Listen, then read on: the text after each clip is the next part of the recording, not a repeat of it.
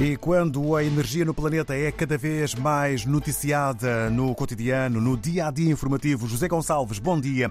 Que efeitos se esperam dos anunciados novos experimentos em fissão nuclear? Um laboratório baseado em Oxford, mas que tem pesquisadores de várias partes do mundo, anuncia ter obtido resultados de fissão nuclear muito acima dos alcançados até aqui.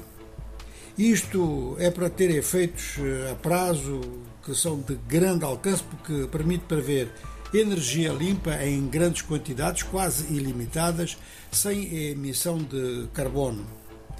A pesquisa na matéria conheceu estímulos e acelerou na Europa mais recentemente, face à dependência energética da Europa de uma forma geral, embora isto venha na sequência de mais de 40 anos de pesquisa neste mesmo programa.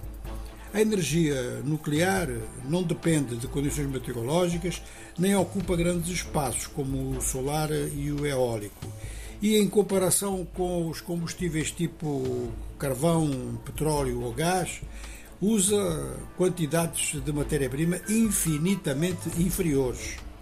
Pesquisadores da União Europeia, do Reino Unido, da Suíça e da Ucrânia são citados como participando neste projeto que, com o Brexit, agora o laboratório central, pelo menos o financiado pela União Europeia, passa para a França. O laboratório de Oxford, o JET Laboratories, vai continuar a ser financiado só pelo Reino Unido e o respectivo Ministério, o Ministério da Tecnologia em Londres, anuncia qualquer coisa como 650 milhões de libras adicionais. Não há indicações de quanto a União Europeia vai colocar no laboratório a ser aberto em França, mas não deverá ser inferior a isto. Vamos só lembrar que muitos pesquisadores têm vindo a lutar e a passar informações para quebrar, digamos que, os preconceitos e os receios em relação à energia nuclear.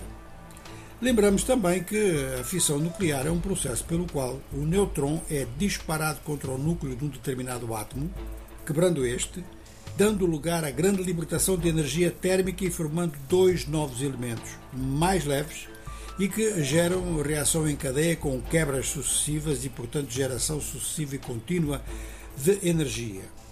É usado, portanto, nas centrais nucleares e para fazer bombas atómicas. O urânio é usado como combustível físsil sendo a fissão muito controlada para a produção de energia elétrica e, naturalmente, completamente descontrolada em relação à bomba atómica. Portanto, a fissão tem uma história muito antiga que vem desde a Segunda Guerra Mundial e isto será tema para uma outra conversa. E ficamos então assim a saber mais sobre os avanços no campo do nuclear à volta da energia no planeta Terra.